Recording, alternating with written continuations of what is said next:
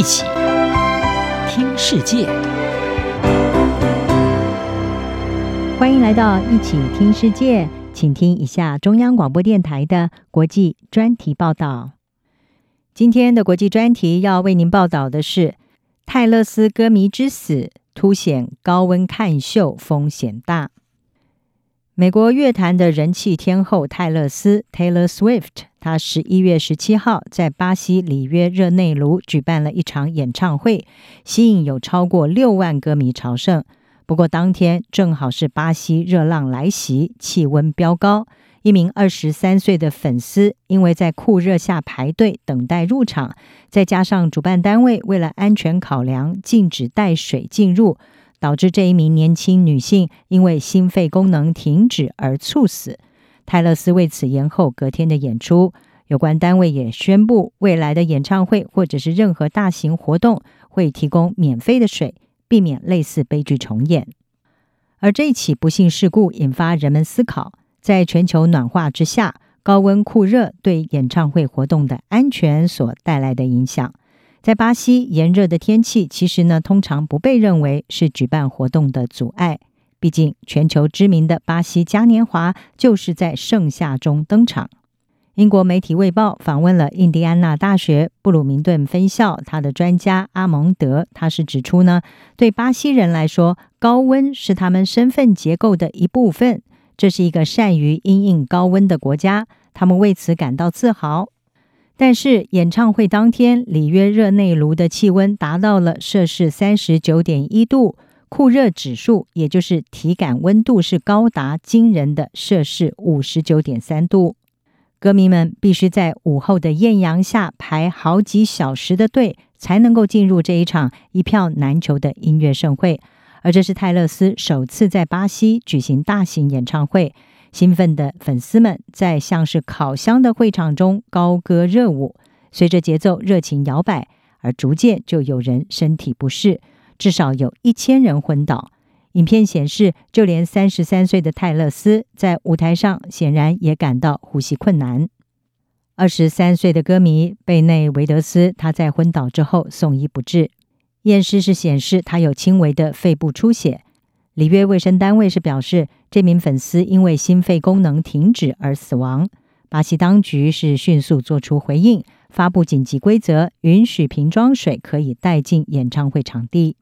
卫报指出，巴西检方对主办单位是 Time for Fun 展开了调查，而人们在悲剧发生之后，也对当局明显的没有能够因应有如火烤般的天气提出了质疑。有歌迷是表示，荧幕遮住了会场的通风口。似乎是为了不让外面的人窥探到演出内容，而且尽管热浪来袭，但是呢，在泰勒斯演唱歌曲的时候，仍然有烟火表演。虽然会场内有出售饮用水，但是价格太高，而且又难买。许多粉丝在台下大喊着要喝水，泰勒斯一度暂停演出，把瓶装水丢到台下。这名猝死的女学生是远从八百八十英里外的隆多诺波利斯过来参加这一场演唱会。她在 X 平台上分享了她的兴奋之情，而且写下了“我不知道在见到泰勒斯之后，我的人生目标是什么”。这起悲剧也引发各界的挞伐。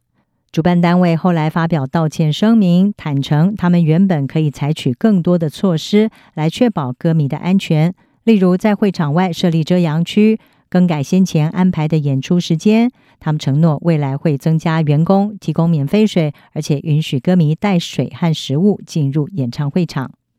事实上，这位粉丝之死也引发对歌迷在高温下看演唱会的安全关注。专家是表示，讨论高温的时候，必须要注意到体感温度，因为湿度和露点，也就是 dew point。对户外活动的安全性有很大的影响。当空气中的湿度越高，人体降温的效率就会越低。在运动或者是活动期间，身体发热并且出汗，可以释放热量。而只有当这些汗水蒸发的时候，身体才会变得凉爽。但是如果湿度高的时候呢，汗水是难以蒸发，身体就没有办法有效的降温。至于露点，就是指在固定气压下。空气当中所含的水蒸气会凝结成水，而从空气当中吸出的温度。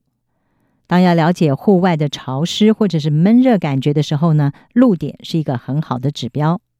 哥伦比亚大学的专家索罗森他说：“我们看到了健康风险和气候相关影响的复合性危机。”他告诉《科学人》杂志：“极端高温是气候变迁的可怕面向之一，人们了解如何保护自己和他人至关重要。”急诊医学医生，同时也是全球户外紧急支援的首席医疗长李普曼是指出，当气温开始飙升的时候，测量身体流失了多少水分可能很困难。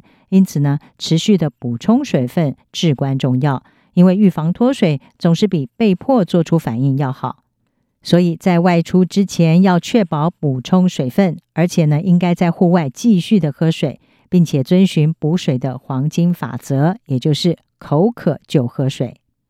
此外，他也强烈的建议将水分和咸味的零食或者是饮料搭配。他说，当你运动或者是出汗的时候，你不但会失去水分，还会失去身体运作所需要的电解质，例如钠。